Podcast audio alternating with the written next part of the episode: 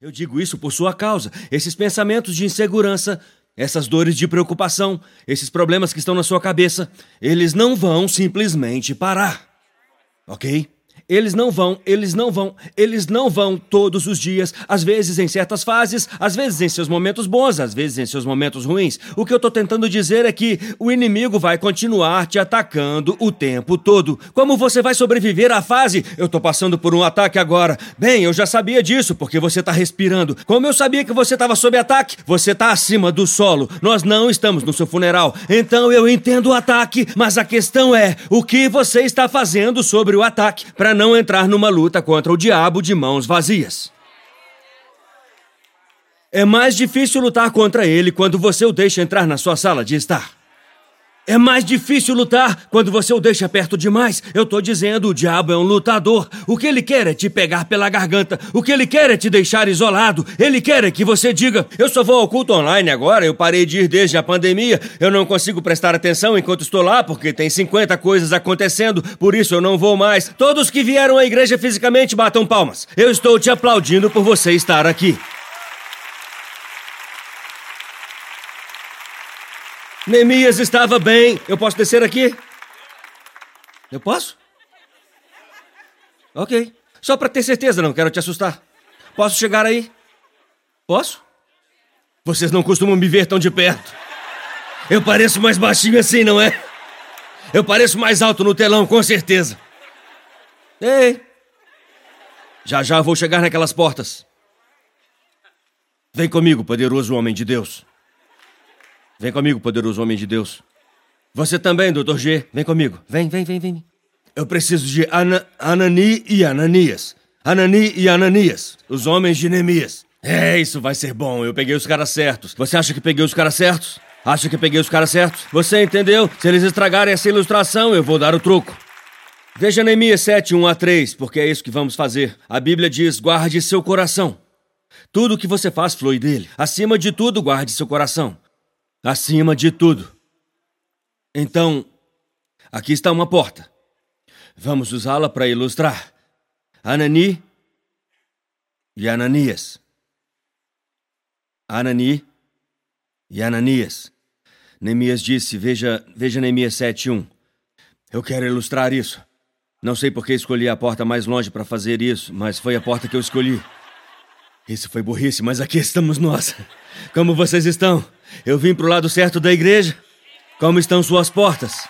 O diabo tem batido na sua porta, tentando te desanimar, dizendo que você é uma porcaria, mas você é mais forte do que isso. Se eu dissesse na igreja o que ele realmente disse, vocês desligariam. Ele disse: Venha. Encontre-se conosco nas planícies de Ono para que eu possa te impedir de fazer o que você vai fazer, então eu posso te impedir de criar sua filha. Porque você ainda acha que não consegue. Isso é um convite do inimigo. Você tem um muro construído. Mas eu quero te perguntar sobre as suas portas. O Senhor tem falado comigo sobre as minhas portas. Ele disse são suas portas. Esse é o problema. Veja, Neemias disse: Eu tenho os guardiões, os músicos, e os levitas. Você é cantor? Ok. Isso é bom, isso é autoconsciência. Ele conhece as portas dele, ele disse: ah, ah, essa porta aqui você não vai ouvir cantar. Mas veja uma coisa: os levitas, volte no verso 1, rapidinho. Entre em seus portões com ações de graças, entre em sua corte com louvor. Então, este é um, um movimento único, porque Sabe o que eu gostei de vir aqui em cima? É uma visão única da igreja. A gente pode ver todo mundo lá embaixo. Isso é bem legal da gente ver. Esse é um movimento único porque os levitas deviam cantar em frente ao templo. Mas tempos drásticos exigem medidas drásticas. E Neemias sabia, estamos muito vulneráveis agora. Então os levitas, que lideravam o culto de louvor, que guiavam o povo na adoração, ele os levou para os portões da cidade para trazer um tom de que precisamos de Deus Precisamos da sua glória. Precisamos da sua proteção, precisamos da sabedoria e da perspectiva de Deus. Então, ele leva os levitas para fora. E ele disse: Eu sei que vocês cantam no templo, mas por enquanto eu preciso de vocês no portão. E, e sabe, você tem que trazer louvores no portão da sua vida, às vezes. e se levantar e quase. Sabe, se você tiver que fingir, finja. Se tiver que fingir, finja. Às vezes, vindo para a igreja, eu chego aqui bem cedo e eu não sinto meu sermão, mas eu começo a dirigir como de costume e, mesmo sem sentir o sermão, eu começo a falar: Uh! Uh! Uh! O meu carro não é autômato, então eu tiro as mãos do volante cada vez que bato palmas, então eu tenho que ter cuidado e bater na minha perna. Mas eu tenho que colocar os levitas ou o louvor no portão. Porque eu não posso chegar aqui e esperar para ver como vocês se sentem, para ver sobre o que eu vou pregar e fazer meu trabalho. Então eu tenho que levar os louvores no portão. Entrem em seus portões, quantos entendem? Mas esses caras não eram apenas levitas. Eles eram guardas. E ele não só os colocou no portão, mas deu instruções. Veja o verso 2. É poderoso. Uau! Eu nunca vi Neemias 7 antes. Eu coloquei Anani e Ananias porque ele tinha integridade e temia a Deus. O verso 3 diz: Eu disse a eles: os portões não devem ser abertos até que o sol esteja quente. Isso não é ortodoxo, porque você deve abrir os portões quando o sol nascer. Ele disse: Nós estamos sob ataque agora. Então precisamos manter os portões fechados até que a gente tenha luz máxima. Até que todos estejam bem acordados. Porque eu sei onde estamos vulneráveis. Eu não posso abrir os portões agora porque os inimigos se sentem ameaçados por causa do nosso progresso. Ouçam bem: o seu inimigo está ameaçado porque você está fazendo progresso. Ele está ameaçado. É disso que se trata o ataque. É disso que se trata. Ah, o diabo está implicando comigo. Não, ele não está implicando com você. Ele realmente te estudou. Ele está sabendo mais sobre você do que você mesmo. As suas tendências, seus padrões, seu passado. Ele sabe tudo isso, porque está atrás do seu propósito. Se o muro não for construído, ele não vem guerrear. É disso que se trata. Me ouça, é disso que se trata. É disso que trata o ataque. Então Neemias fala: ok, esse é um momento incomum, vamos fazer uma coisa em comum. Mantenha esses portões fechados até que o sol esteja quente. Bastante calor. Basicamente é o seguinte: até meio-dia, mantenha-os fechados. Deixe-os fechados um pouco mais. Vou perguntar uma coisa. Nessa fase da sua vida, onde você tem lutado contra a depressão, alguns têm tido ataques de pânico, alguns têm tido ondas de ansiedade, quer dizer, quem não tem, alguns têm tido pensamentos suicidas, alguns não são suicidas, mas é difícil de explicar. É como um voo baixo, uma sensação ruim de que você não vai ter nenhuma vitória, nem vai sustentá-la. Vou dizer uma coisa que você pode fazer: mantenha as portas portas fechadas enquanto está escuro. Mantenha as portas fechadas enquanto está escuro. Coloquem um prazo nisso, não importa. Por sete dias eu não vou olhar nada nas redes sociais até ler uma escritura. Todos os aplausos pararam. É, vocês agem como se eu tivesse dito para irem peregrinar em Jerusalém ou para irem morrer na cruz. Eu não tô dizendo para usar uma coroa de espinhos, tô falando sobre manter os portões fechados. Até que tenham luz. É por isso que precisamos começar o dia com Deus. É sua porta. Não interessa. Quantos de vocês acordam bem no meio da noite com pensamentos muito malucos? Coloque um sermão no seu telefone e ponha no seu ouvido até voltar a dormir. Mantenha as portas fechadas no escuro. Não é hora de você ficar sozinho. E não precisa ficar. Eu vou pregar para você. Vou ter uma conversa de travesseiro com você. Pelo telefone, através do aplicativo, no YouTube.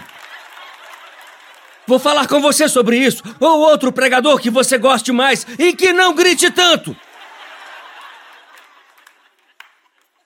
Mas mantenha as portas fechadas. No escuro. Você precisa de luz na luta contra o inimigo. Holly, você me ouviu aí embaixo, baby? Eu tô falando a eles que é a porta. Seus pensamentos são a porta, seus olhos são a porta, suas orelhas são a porta. Cara, eu não deixo ninguém falar comigo sobre qualquer coisa. Eu não os repreendo, mas eu desvio.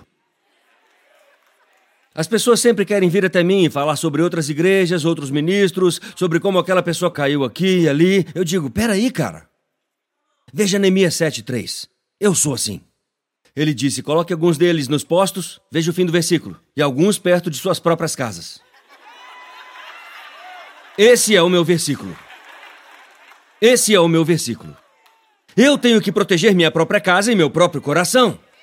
Eu não vou deixar essa porta entrar, sabe? A porta para se sentir mal sobre si mesmo vem de julgar os outros. Porque agora você se torna vítima de seus próprios julgamentos. Vocês aguentam um pouco mais?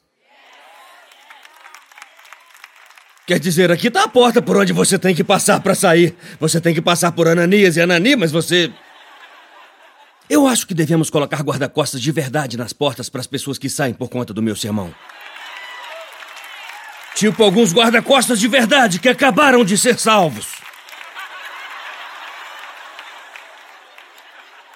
Saia sem a minha autorização.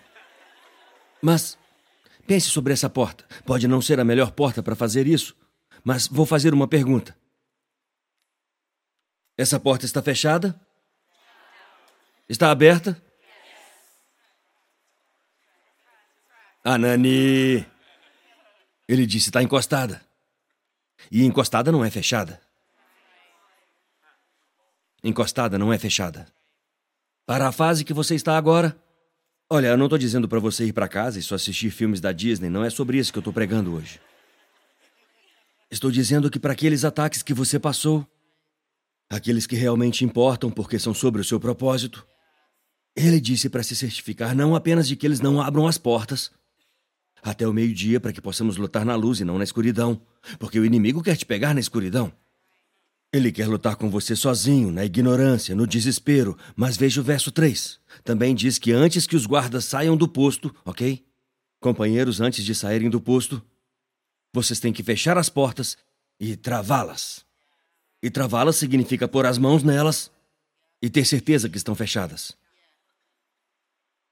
Ter certeza que estão fechadas. Deus vai colocar alguns de vocês em uma temporada calada.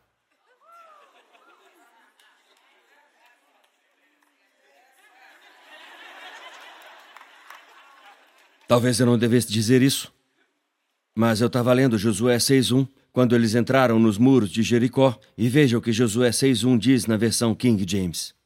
Agora, a cidade de Jericó estava estritamente calada. Qual é, pastor? Não é bem isso. Significa que ninguém estava indo e vindo. Ok, mas veja o verso 10, o que Josué disse para fazerem enquanto marchavam ao redor dos muros. E Josué ordenou ao povo: Vocês não devem gritar, nem fazer nenhum barulho com a sua voz, e nenhuma palavra deve sair da sua boca até o dia em que eu disser para gritar, então vocês devem gritar. Porque estou preocupado que se você disser o que você sente nessa temporada, você vai se entregar exatamente ao ataque de Satanás.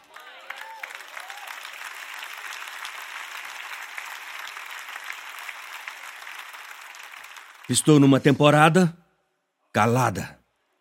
Porque o que Deus tem para mim é muito grande, certo? Ele me levou para Jericó, essa é a primeira cidade da terra prometida. Ele disse: Eu quero que você Tire um ano sabático agora das opiniões dos outros. Essa é a sua porta. Você não pode impedi-los de postar, não pode impedi-los de falar, não pode impedi-los de te odiar, não pode impedi-los de não gostar, não pode impedi-los de serem idiotas. Mas é a sua porta que deixa a voz deles entrar.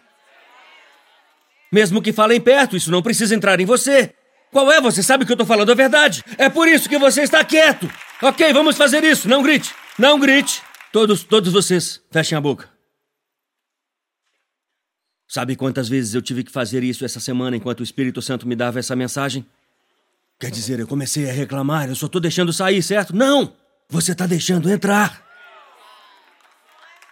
Porque suas palavras têm poder. Você continua falando do mesmo problema. Esses muros idiotas de Jericó. Oh, essa situação idiota. Oh, essa inflação. Oh, os preços da gasolina. Esse vem sendo um bom quebra-gelo por tipo três semanas. Mas fala sério, é só sobre isso que vamos falar uns com os outros. Sobre o que está errado. Talvez Deus queira te colocar em uma temporada calada, para que ele possa te levar para uma temporada de gritos.